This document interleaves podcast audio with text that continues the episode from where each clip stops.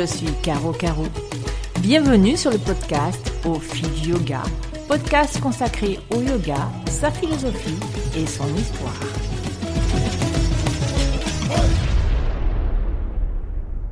Et bonjour à tous, bienvenue sur le podcast Au fil du yoga. C'est Caroline et aujourd'hui j'ai choisi de vous parler de l'idée d'aller loin dans les postures de yoga. C'est un peu mon dada. C'est mon dada parce que cela me touche personnellement en tant que pratiquante de yoga. Et puis aussi parce que dans ma formation, dans mes formations, on a beaucoup insisté sur cet aspect-là. C'est un fait, les réseaux sociaux nous présentent des postures de yoga très très compliquées, parfois même très alambiquées, comme si nous nous trouvions soit face à des personnes issues du cirque, hein, des acrobates, soit à des danseuses. Et en fait, c'est le cas. Sur les postures où vous voyez des corps qui se plient complètement, une très grande partie des personnes qui les pratiquent sont des gens issus de la danse et du monde du cirque et de l'acrobatie. Bien souvent. Mais évidemment, il y a aussi des personnes telles que vous et moi qui peuvent y arriver. La question, c'est pas de savoir s'il faut que ces postures apparaissent sur les réseaux sociaux. Ça, on n'y peut rien. C'est comme ça. Et puis, certaines photos sont très belles. Non, c'est plutôt l'idée, l'image que cela vous renvoie. Non pas que vous êtes nul, ça j'en ai déjà parlé, mais cela pose la question de la pratique physique, soit personnelle, soit dans un cours. Je pense que, comme beaucoup de gens, nous avons une certaine opinion de nous-mêmes et de nos capacités physiques. Parfois, cette opinion est très réaliste. Parfois, elle est imagée, imaginée, Et parfois, on oublie qu'on a pris un tout petit peu d'âge ou que notre corps s'est modifié. Je voudrais d'abord attirer votre attention sur le fait que la souplesse n'est pas l'apogée de la posture de yoga. Au contraire, dites-vous bien que les personnes qui sont hyper souples sont en hyper extension dans leurs articulations et que donc ces personnes risquent de souffrir plus tard de problèmes d'arthrite ou d'arthrose. Et ces deux maladies sont très invalidantes et sont douloureuses. En outre, la faculté de se plier en deux, par exemple, va dépendre de votre taux de collagène et de votre taux d'élastine. Pour schématiser, une personne qui est un peu enveloppée, par exemple moi, j'ai une faculté assez facile à me déplier après un peu d'échauffement. Vous avez des, par, contre, par contre des personnes qui sont très très très minces, pour lesquelles les articulations seront un tout petit peu plus fermes et il leur faudra un peu plus de temps pour arriver au même résultat que moi. Donc on voit des postures très avancées. J'adore les postures avancées parce qu'effectivement, c'est un reflet de l'image que je me fais de moi-même. C'est derrière ça, c'est l'idée de pouvoir euh, utiliser encore son corps hein, pour faire des trucs que l'on pensait inimaginables.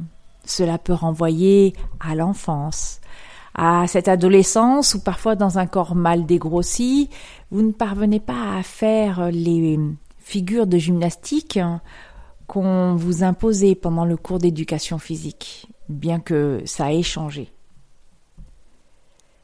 Et donc c'est une certaine revanche sur le passé. Mais la posture avancée, physiquement, elle est intéressante parce que elle permet une construction. D'abord, la construction de la séquence elle-même de yoga, de la pratique physique de yoga. Parce qu'elle va aussi nécessiter une attention accrue et vraiment une focalisation. C'est ce qu'on recherche aussi. La posture avancée va peut-être permettre d'aller un peu plus loin dans le raffinement de l'idée que je dois dépasser les idées du mental pousser vers l'union, vers ce corps, pour le comprendre, l'entendre complètement dans tous les centimètres carrés. La posture avancée nécessite une maîtrise. La maîtrise de son corps. Ça passe par la maîtrise, par exemple, de ses orteils, du bout de ses doigts, la maîtrise aussi de l'énergie dégagée par l'utilisation musculaire, la compréhension de ce qu'une poussée va faire dans le reste du corps. La posture avancée, normalement, doit créer un équilibre. Tout cela dans l'intégrité du corps. Donc l'idée, c'est de construire une séquence on ne fait pas un équilibre comme ça, sur les deux mains ou même sur les avant-bras, de toute façon, sans avoir échauffé le corps, d'abord, sans avoir construit une certaine puissance qui va permettre d'alimenter la construction de la posture. Même, même dans vos séquences classiques, en hatha yoga, en vinyasa, en ayangar, il y a une logique dans la posture, une logique physique dans les angles empruntés par le corps. En forest yoga, par exemple, on va systématiquement introduire entre 10, 15, 20 minutes, tout dépend de la longueur de la classe, d'abdos. Vous allez me dire, mais les abdos, c'est purement du fitness, de la gymnastique, c'est pas du yoga. Vous avez raison dans cette partie-là. Mais les abdos vont concourir à l'intensité de la pratique. D'abord parce que les abdos sont au centre du corps. C'est là qu'on nourrit le feu du corps pour alimenter la combustion, l'énergie, toute l'énergie qui va se répartir dans l'ensemble du corps. Ensuite, c'est un équilibre biomécanique qui se crée. Les abdos, c'est le carrefour de vos membres inférieurs et de vos membres supérieurs. C'est aussi là où, on a besoin de construire de la force pour son dos. C'est de là que naissent également les mouvements. Les mouvements partent du centre. Et puis, les abdos concourent également à la respiration. C'est notamment les abdos qui vous permettent d'expirer.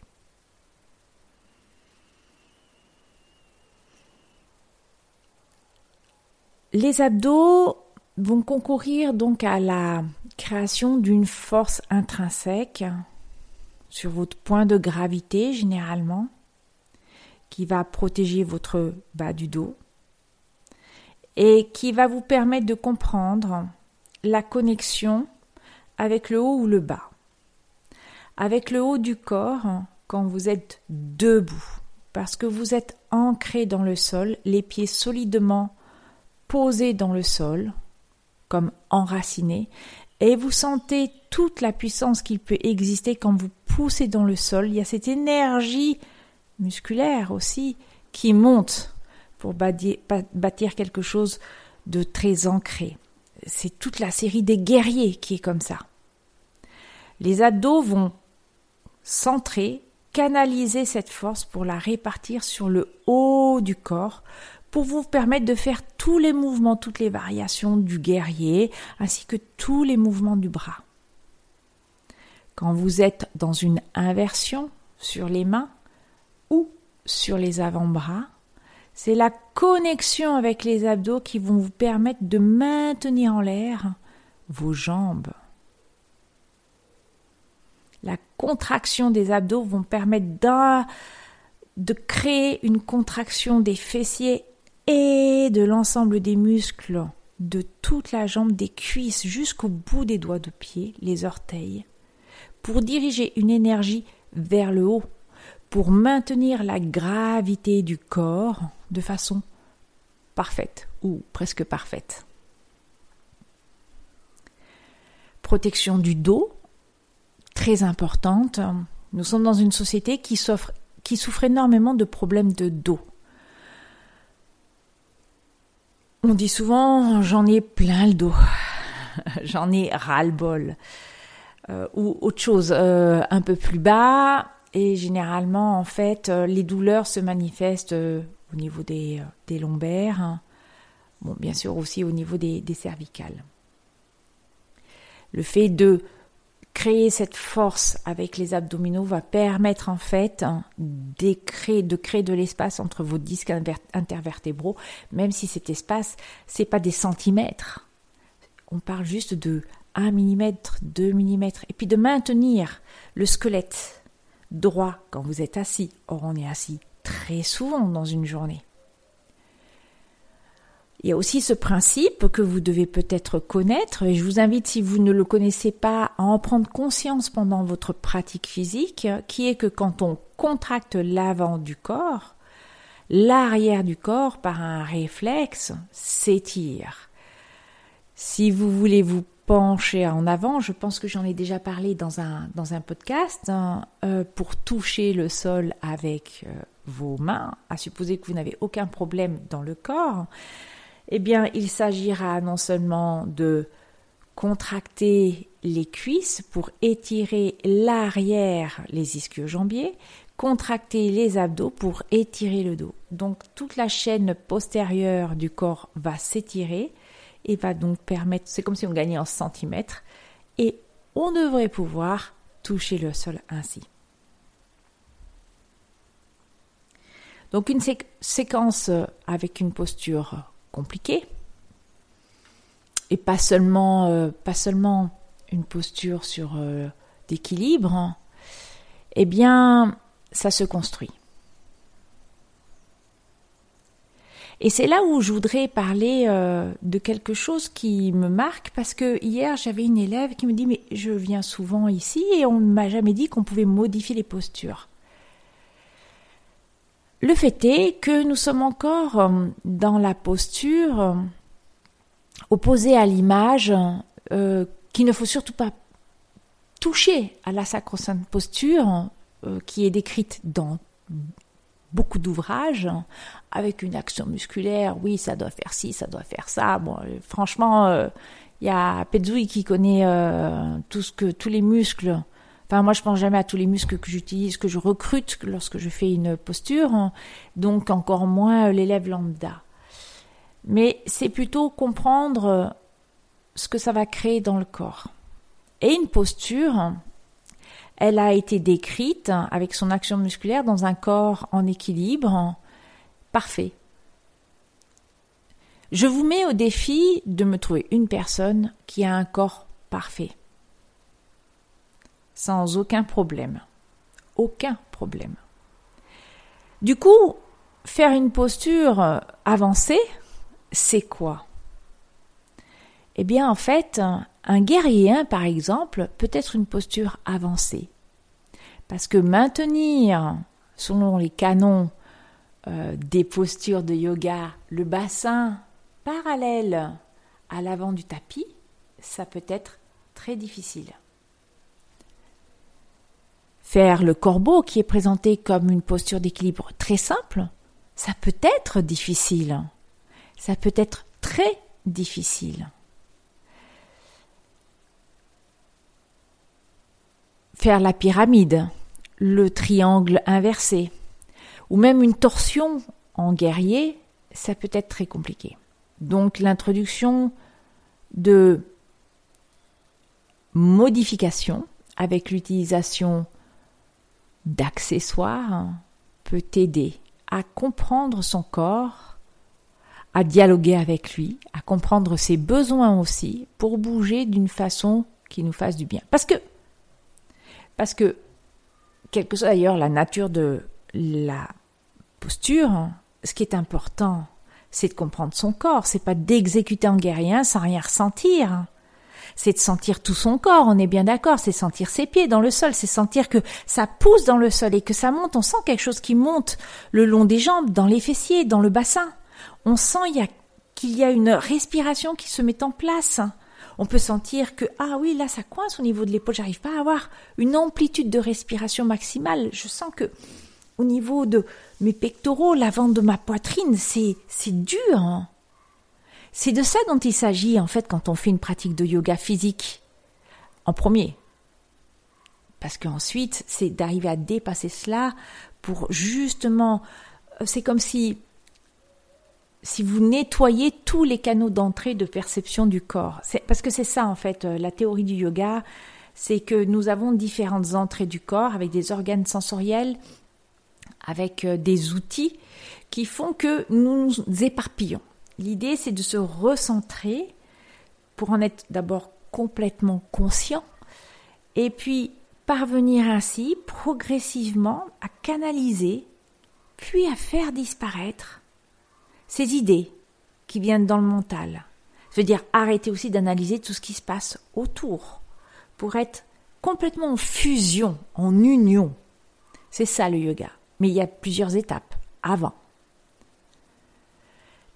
à mon sens, à mon sens, la compréhension de comment on, bouge, de comment on fonctionne intérieurement est extrêmement importante et elle est très précieuse.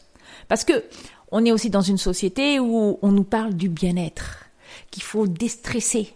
Alors évidemment, vous avez les personnes qui sont stressées de façon très très évidente, qui ont du psoriasis, qui ont du mal à dormir, qui font des burn-out.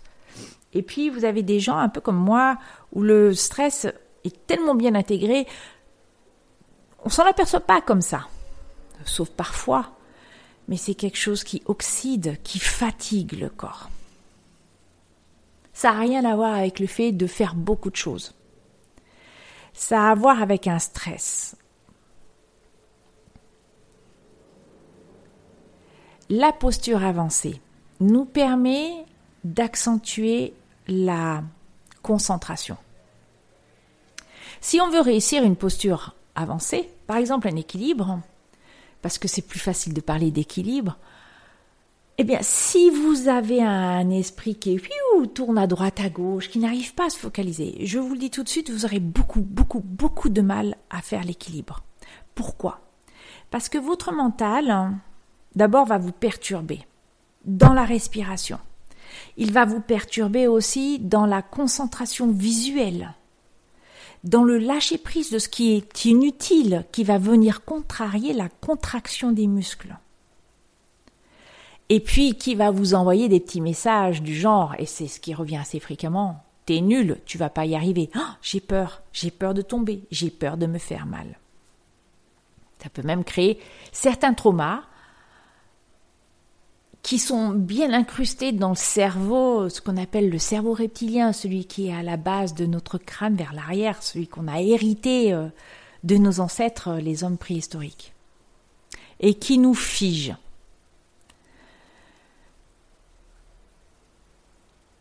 La posture avancée va permettre de canaliser, de rassembler pour un seul but.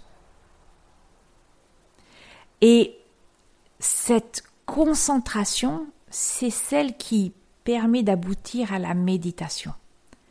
Donc la posture avancée peut servir de point de d'entrée pour une méditation. J'ai toujours pensé que par exemple l'ashtanga euh, c'était ça faisait partie un peu avec le vinyasa euh, de la de la gymnastique parce que c'est très enchaîné et les, les séquences, euh, les séries peuvent être euh, difficiles, très difficiles, musculairement parlant et puis aussi, après, il y a des postures avancées qui arrivent très rapidement. Et j'ai mon amie Anne, qui est, euh, qui est prof d'Ashtanga depuis très très longtemps, qui un jour m'a dit, et ça m'a bluffé, mais en fait, euh, c'est le mouvement qui me sert euh, d'acte de méditation. Et j'ai commencé à ressentir cela aussi. Donc, on n'a pas besoin d'être immobile pour méditer. D'ailleurs, vous avez beaucoup de techniques de méditation qui vous incitent à marcher en méditant.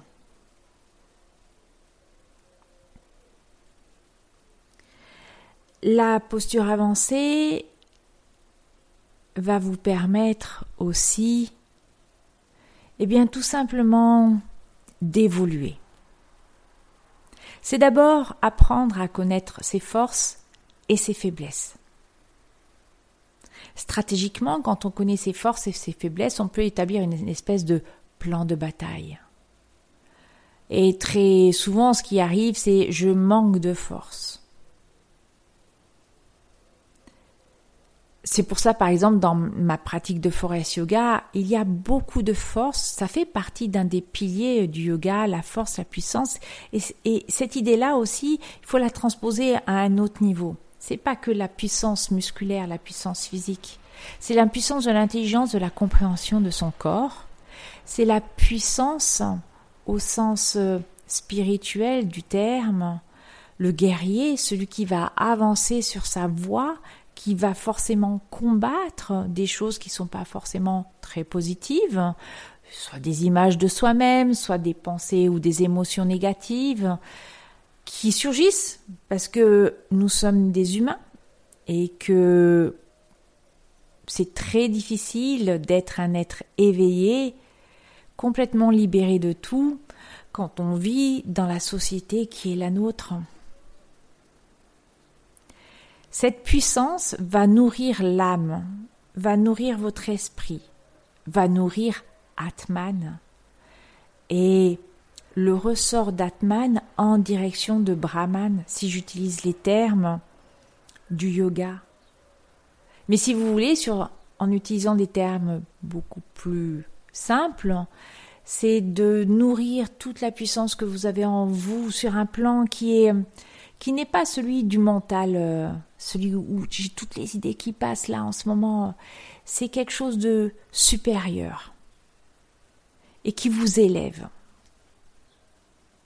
Cette puissance, on en a besoin. Après, ce que j'apprécie beaucoup dans les postures avancées, c'est de... C'est un jeu. C'est un jeu. Ça veut dire que monter parfois sur, mettre les pieds sur mon tapis, c'est juste redevenir une enfant, oublier toutes ces difficultés, tout, tout ce qu'on attend de nous. Et c'est un jeu d'essayer, de sourire, de rigoler, quand boum, tout d'un coup on tombe, hein, et de réessayer. Parce que le yoga, c'est réessayer. Une fois, deux fois, trois fois. Et là, je parle pas des postures. Hein. Je parle de s'astreindre à une pratique régulière intense. C'est ce, dont il est question dans les Yoga Sutras de Patanjali. Abhyasa vairagabhyam tanirodaha. Stirasukam asanam. On a besoin de tout ça, de cette pratique intense avec ce détachement, et puis de cette euh, posture stable et en même temps équilibré pour continuer d'évoluer vers ce qu'on appelle moksha ou kaivalya, la libération, donc l'union complète et absolue avec ce grand absolu qu'on appelle Brahman, ou le grand tout si vous préférez. Et le jeu, ça entretient ça aide à entretenir ce moteur positif, de continuer. Parce que ça peut être désespérant d'essayer de pas réussir, d'essayer de pas réussir, et on a envie d'abandonner. Et parfois on abandonne. Alors, rien de grave.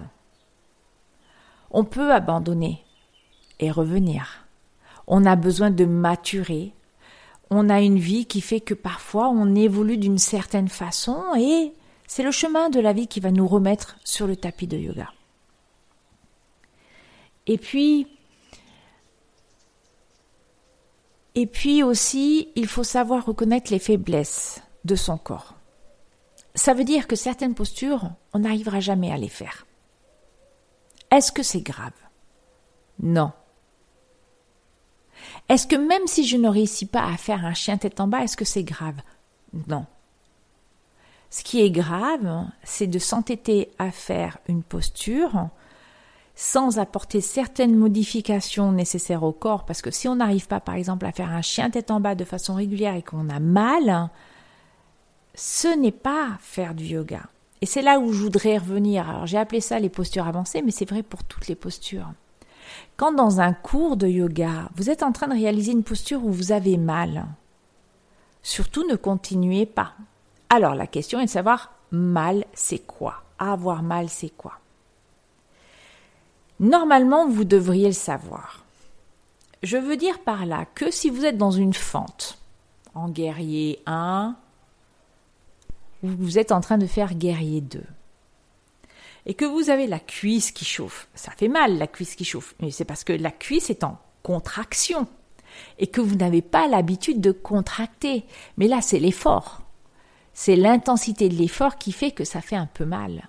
Mais sitôt que vous en êtes sorti, ça fait plus mal. Par contre, se blesser, avoir mal, c'est avoir mal en sortant. Ah, là j'ai mal. Alors, on peut ne pas avoir mal tout de suite. On peut avoir mal quelque temps après et surtout, on peut avoir mal quand c'est de façon répétée. Il est extrêmement important de bien comprendre son corps et de l'équilibrer. D'équilibrer son bassin. Quand on a mal au dos, au niveau du, bassin, des fessiers, du bas du dos avec les lombaires, l'articulation sacro-iliaque, c'est très certainement dû à un déséquilibre.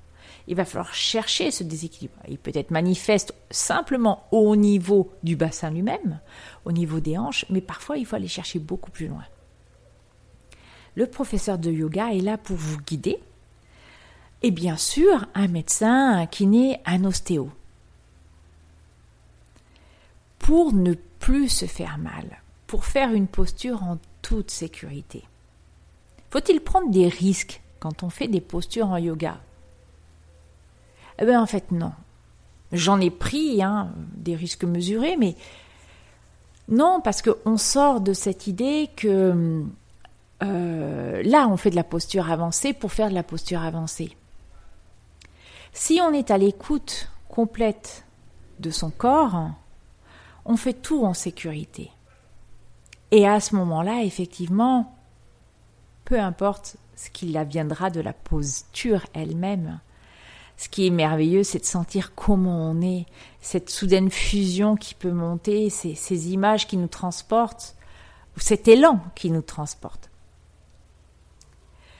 J'ai mon prof qui me dit souvent que, en fait, il voit mon esprit s'amuser quand j'ai la tête en bas, quand je suis en train de faire euh, des postures, en fait, d'équilibre j'ai la pétoche hein, quand je fais euh, des postures d'équilibre. Pour moi, faire ce qu'on appelle le poirier, donc l'équilibre sur les deux mains, si j'ai pas le mur, c'est pas envisageable. Et, et même, je vous dirais que j'ai mon ma tête qui va venir taper contre le mur et qui va m'aider à prendre la posture. Pour ce qui concerne la posture sur les avant-bras, j'avais besoin aussi du, j'ai besoin du mur et j'ai beaucoup de mal à décoller les pieds du mur. Et même, je joins les deux mains. J'ai beaucoup de difficultés à avoir les deux avant-bras parallèles. Et puis, et puis, et puis je suis partie faire mon mentorat et on a pratiqué de façon très intense et surtout, c'est qu'on est allé un peu plus loin. D'abord, j'ai fait beaucoup, beaucoup, beaucoup d'abdos et je me suis aperçue, ça dure pas très longtemps, hein, je me suis aperçue que tout d'un coup, j'avais beaucoup plus de, de force dans les avant-bras en faisant plus d'abdos. Vous allez me dire, mais comment est-ce que c'est possible? Eh bien, parce qu'en fait, les abdos ont permis de tonifier la relation entre le haut et le bas de mon corps, c'est la première chose. De vraiment me permettre d'utiliser sans compensation ce muscle qui se trouve sous les aisselles qu'on appelle le dentelé antérieur qui permet de faire les postures d'équilibre. Et depuis quelque temps, très peu en fait, depuis 15 jours, j'arrive à faire ce qu'on appelle Pincha Chassan, les avant-bras parallèles dans le sol. Et ça fait des années que j'essaye. J'ai toujours besoin du mur et c'est pas grave. Pourquoi? Mais parce que en même temps que je suis arrivée à monter sur mes deux avant-bras parallèles, il y a une autre chose qui s'est passée dans mon cerveau. J'avais peur, j'avais peur de tomber et pourtant on tombe pas de très haut dans cette posture, la tête doit être à grand maximum euh, même pas 10 cm, 5 cm mais il y avait toujours quelque chose qui retenait en fait mon bassin vers l'arrière. Je le sentais vraiment très très manifestement. Donc le jeu a consisté par la suite à voir ce qui euh, crée la peur. Anna Forest appelle ça traquer ses peurs. À travers la pratique physique, on traque toutes ces peurs, quelles qu'elles soient, pour poser justement la puissance du corps et de la personne. Je vous invite donc à voir quelles sont les postures avancées pour vous. C'est pas nécessairement des postures d'équilibre.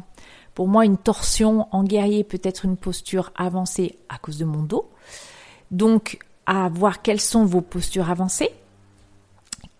Qu'est-ce que cela crée dans votre corps Comment vous êtes en termes de disposition mentale avoir que, tiens, et si j'essayais de modifier légèrement la posture, avec peut-être un accessoire, qu'est-ce que cela crée dans mon corps?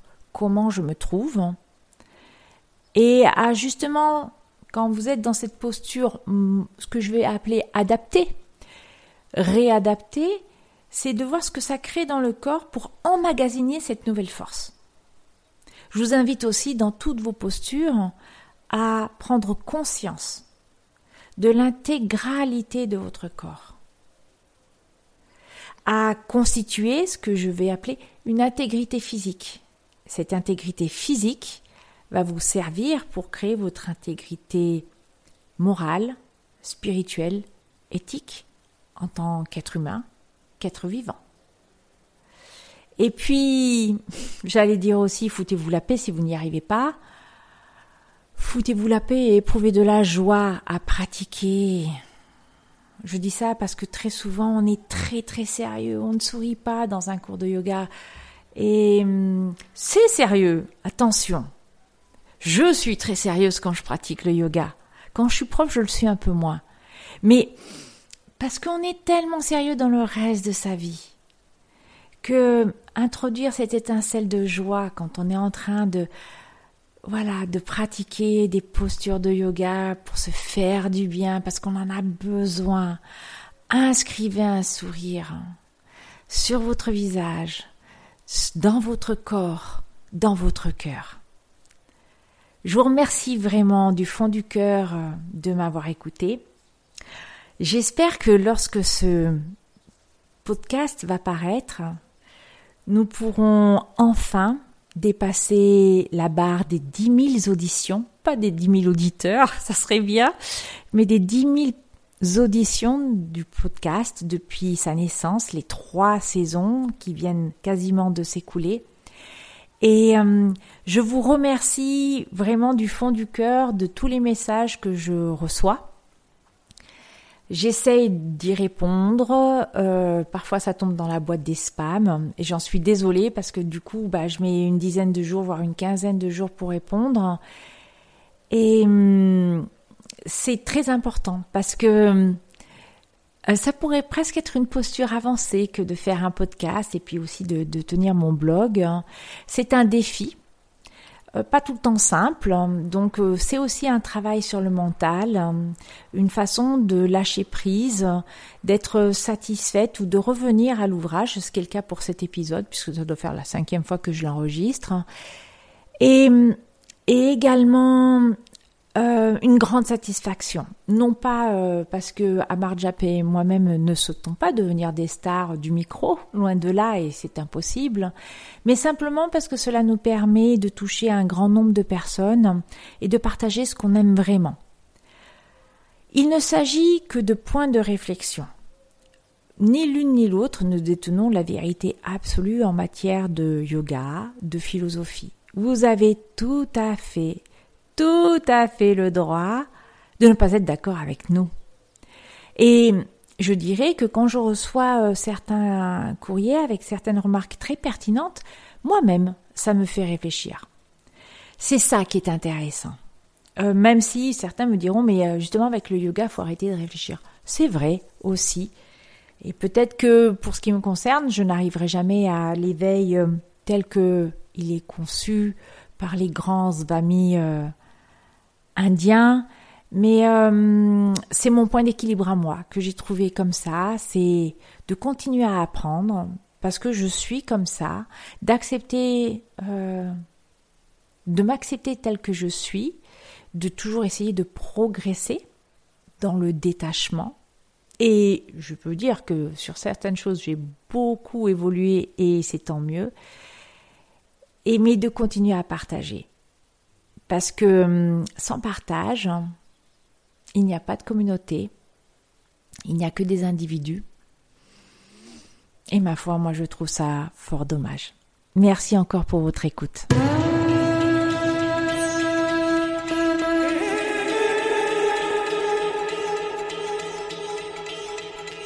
Vous avez aimé? Alors n'hésitez pas à nous le dire en nous écrivant à l'adresse suivante au fil du yoga gmail.com